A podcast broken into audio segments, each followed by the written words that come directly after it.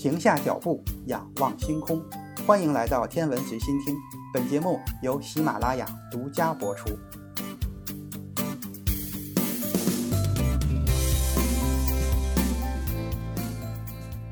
今天是农历的大年三十，在这里先祝各位听友春节快乐，牛年大吉。还要告诉大家一个好消息，那就是二零二一年的二月十日晚上，就是昨天晚上，中国首次的火星探测任务“天问一号”探测器实施近火捕获制动，环绕器上的三百牛轨道控制发动机点火工作了大约十五分钟，探测器顺利的进入了近火点高度约为四百千米、周期大约是十个地球日、倾角约为十度的大椭圆环火轨道。成为我国第一颗人造火星卫星，实现了绕着巡任务第一步绕的目标，环绕火星获得成功。根据德国波鸿天文台口径二十米天线在八千四百三十点五五兆赫兹，就是 X 波段的监测，北京时间昨天晚上的八点四十八分，天问一号的下行信号突然出现，而且信号非常强，表明探测器已经从火星的阴影区飞出。在这之后，接收到的信号非常稳定，而且出现了多普勒频移，符合近火制动后的轨道特征。二零二零年的七月二十三日，火星探测器天问一号在海南文昌发射场缓缓上升，奔向了火星。在飞行了四点七亿千米之后，昨天它终于进入了火星轨道。目前，它与我们的距离大约是一点九亿千米。在这期间，天问一号完成了地月合照、探测器自拍、三次在轨自检、四次中途修正和一次深空机动等任务。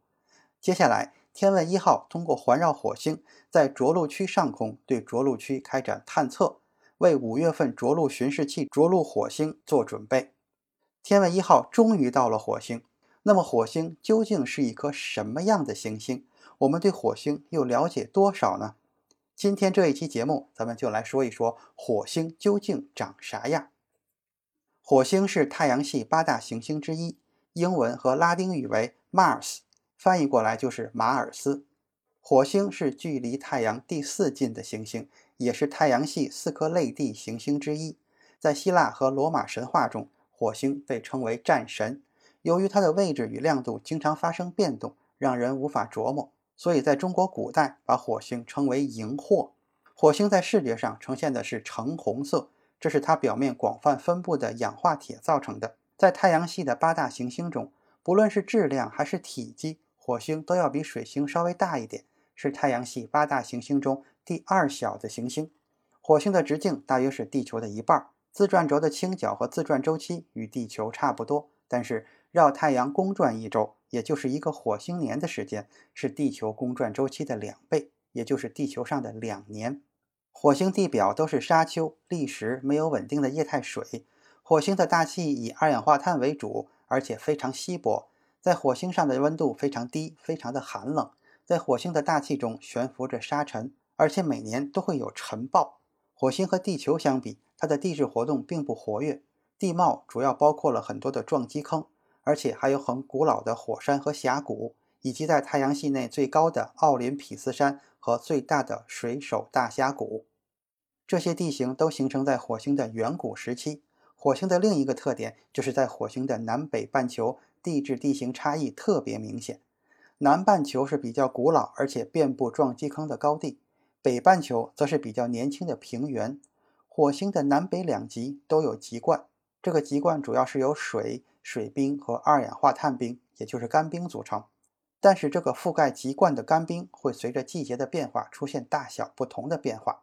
火星看上去的颜色是橙红色，所以自古以来就吸引着人们的注意。在古代占星术特别盛行的时候，人们对火星和其他一些天体的观测目的，主要就是为了占星，是预测吉凶祸福。后来逐渐的涉及到了一些科学方面，比如说开普勒发现了行星运动定律。主要就是依据了他的老师蒂谷积累的大量而精密的火星方位观测资料。在伽利略发明望远镜之后，人们才开始对火星进行更进一步的观测。在望远镜中，伽利略发现火星是一个橙红色的小亮点儿。随着望远镜的发展，分辨率越来越高。惠更斯则观测出了火星的自转周期，大约是二十四点六小时，而且惠更斯还是首次记录火星南极极冠的人。一开始，由于观测工作分工不同，大家的意见也还都不一致，所以在火星的地名上也没有统一。后来，意大利的斯基亚帕雷利综合了各家的说法，绘制出了火星地图。地名部分取自地中海、中东地区的地名和圣经，还有一部分依照旧有的习惯命名。比如说，暗区被认为是湖、海等水体，像太阳湖、塞人海；明显的暗大三角、大色提斯等等。亮区是陆地，比如像亚马孙。这个命名系统就一直延续到了今天。和其他的观测者一样，斯基亚帕雷利也观测到了火星表面的一些从暗区延伸出来的细线。由于当时认为火星上的暗区是水体，所以他们就把这些细线称为水道。洛厄尔更是宣布，这些水道是人工挖掘的运河，主要是用来灌溉农田和植物的。后来又观测到了这些暗区在火星冬天会缩小，夏季会变大，于是他就提出了这些暗区是植物的覆盖区，扩大和缩小是植被消长引起的。以往认为暗区是水的说法。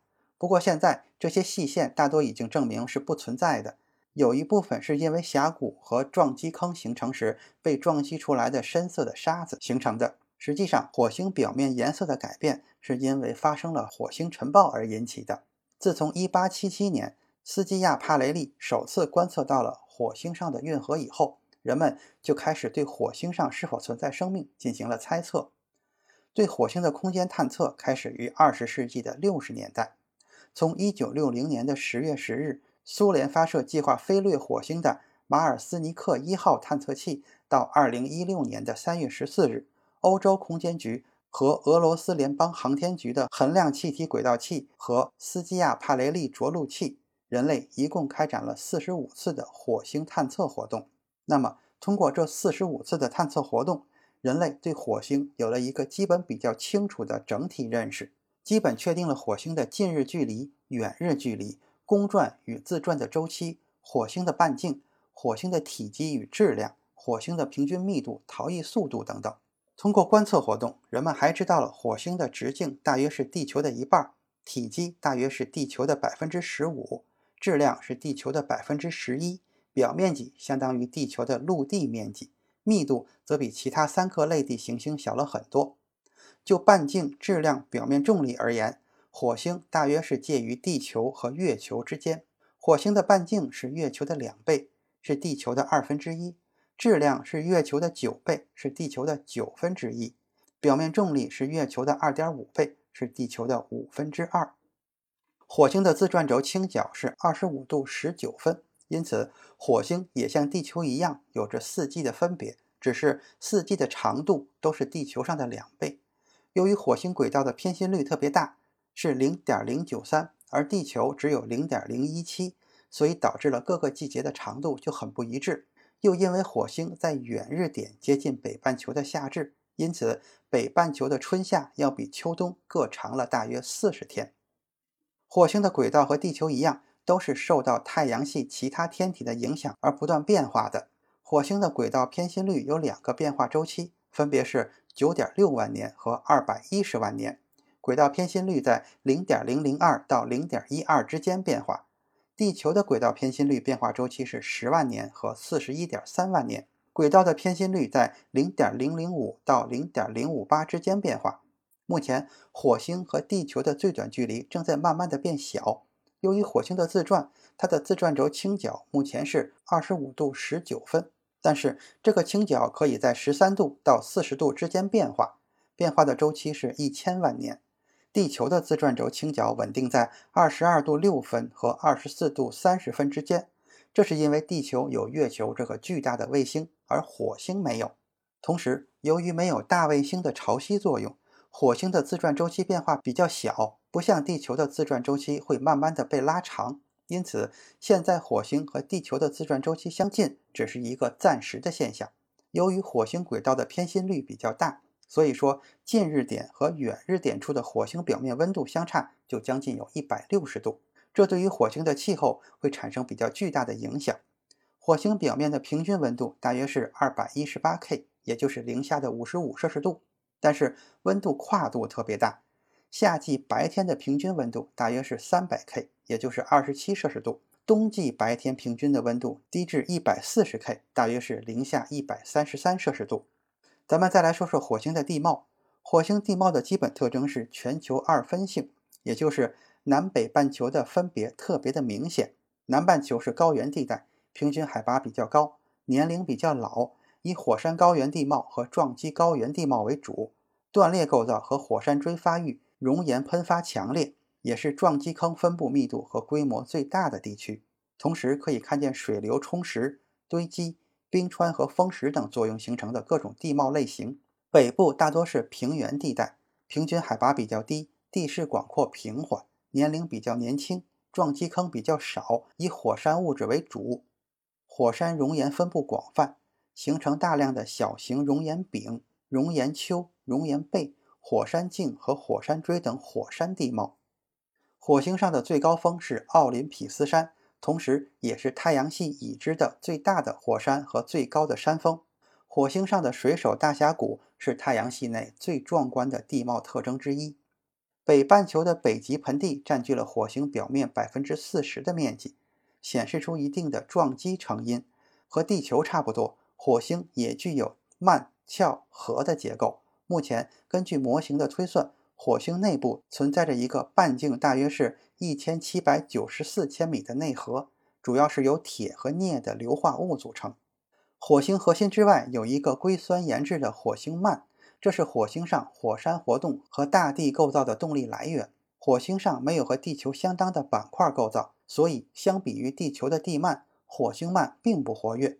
除了硅和氧之外，火星壳层含量最高的元素包括了钙、镁。铁、钾，火星壳的平均厚度为五十千米，最大厚度为一百二十五千米。火星的表面主要是由拉班玄武岩组成，表面高反射率的地区斜长石含量比较高，北部低反射率的地区主要是含量比较高的层状硅酸盐和复硅玻璃，而南部地区的高地主要分布的是高钙长石，局部可以发现赤铁矿和橄榄石。尽管没有数据表明火星目前存在着全球性的偶极子磁场，但是观测证实部分火星壳被磁化，显示火星过去曾经存在着全球性的内禀偶极子磁场。在太阳系形成的早期，原始的行星盘内物质吸积形成了原始的火星。因为火星位置的控制，火星表现出独特的化学组成。在火星上容易挥发的元素，比如像氯。磷、硫等含量都比较高。行星在形成之后都会经历一个晚期的重撞击事件。火星表面大约有百分之六十的面积在这一段时间遭受了撞击。有证据表明，在火星北半球曾经形成过巨大的撞击坑，直径大约是八千五百千米，是月球上南极艾肯特盆地的四倍。这个撞击事件是由一颗冥王星大小的天体撞击导致的。正是这一事件。造成了火星表面地貌的二分特性。火星有两颗天然卫星，分别是火卫一和火卫二。这两颗卫星都在1877年由美国的天文学家霍尔发现。火星一的形状是很不规则的，大小大约是27千米乘上22千米乘上18千米，平均半径为11千米，质量是火卫二的七倍。由于它的质量太小，表面重力可以忽略不计。所以也没有大气。火卫一的轨道距离火星表面大约只有六千千米，与任何一个行星和卫星之间的距离都要小。由于距离太近，它公转的速度比火星自转的速度还要快，公转周期大约是七小时三十九分。从火星表面可以看到，火卫一从西面升起，在空中运行四小时十五分，然后从东方落下。每个火星日，火卫一可以升落两次。火卫二平均半径是六点二千米，逃逸速度是每秒钟五点六米。它是火星比较小的和比较靠外侧的一颗卫星。火卫二与火星的距离是二十二万三千四百六十千米。它公转的周期是三十小时十八分，轨道速度是每秒钟一点三五千米。和火卫一一样，火卫二的光谱、反射率和密度都与研制小行星相似。火卫二的公转不同于火卫一。火卫一以极高的速度公转，它实际上是西升东落。火卫二为东升西落，而且正在逐渐的远离火星。火卫二绕火星公转的周期大约是三十小时十八分，比火星的自转周期二十四小时三十七分仅仅长了不到六个小时。这少许的时间差异，使得在火星赤道上观测，每隔六十六个小时才会看到火卫二出现一次。对于火星卫星的起源，现在仍然存在着很多争议。火卫一和火卫二与碳质小行星有很多共同点，它们的光谱和反射率以及密度都与小行星很相似。因此，有一种假设认为，这两个卫星都是被捕获的主带小行星。这两个卫星的轨道都近似于正圆，几乎在火星的赤道面内，因此就需要一种机制，把初始偏心率比较高而且倾斜的轨道调整为火星赤道面内的圆轨道。这种机制很可能就是大气阻力加上潮汐力。但是对于火卫二还不清楚是否有足够的时间来完成这种轨道调整。对于目前火星稀薄的大气，还不太可能通过大气的减速。来捕获火卫一大小的天体。人类对于火星的探索开始于天文观测。当地球、太阳、火星三者连成一条直线的时候，而且火星和地球位于太阳的同一侧，这个时候的天象就被称为火星冲日。如果火星冲日发生在火星近日点附近的时候，就被称为火星大冲。根据火星和地球各自绕太阳公转轨道，可以推算出。火星大冲每隔十五到十七年就会发生一次。在航天时代之前，火星大冲是观测火星的最佳时期。人类通过天文望远镜发现了火星表面的运河、火星的卫星，观察到了火星的各种表面形态和大体变化。到了1965年，人类第一次依靠水手四号探测器获得了火星表面的图像，才真正开始近距离地接触火星。对火星的表面形貌有了详细的了解。自从开展了行星的空间探测以来，火星一直就是人类最关注的天体之一。苏联是火星探测器的先行者，但是由于二十世纪六七十年代探测技术还不成熟，苏联发射的火星探测器成功率并不是很高，从而导致苏联逐渐退出了火星探测的竞争领域。这使得美国成为了火星探测的主角。火星探测的主要方式包括了飞跃探测、环绕探测和着陆器就位探测和火星车巡视探测四种类型。从1996年以来，美国的新一轮火星探测任务已经从注重全球遥感转变为开展就位探测和巡视探测。这种转变也反映出美国火星探测的科学目标。从原来对火星的地形、地貌、气候等全球特征的了解，转移到了对火星的水和生命等重大科学问题的探索。就位探测和巡视探测已经成为目前火星探测的主要方式，更是未来火星探测的重要方向。那么，从下一期节目开始，咱们就来详细的了解一下人类对火星的探测过程。今天的天文随心听就是这些，咱们下次再见。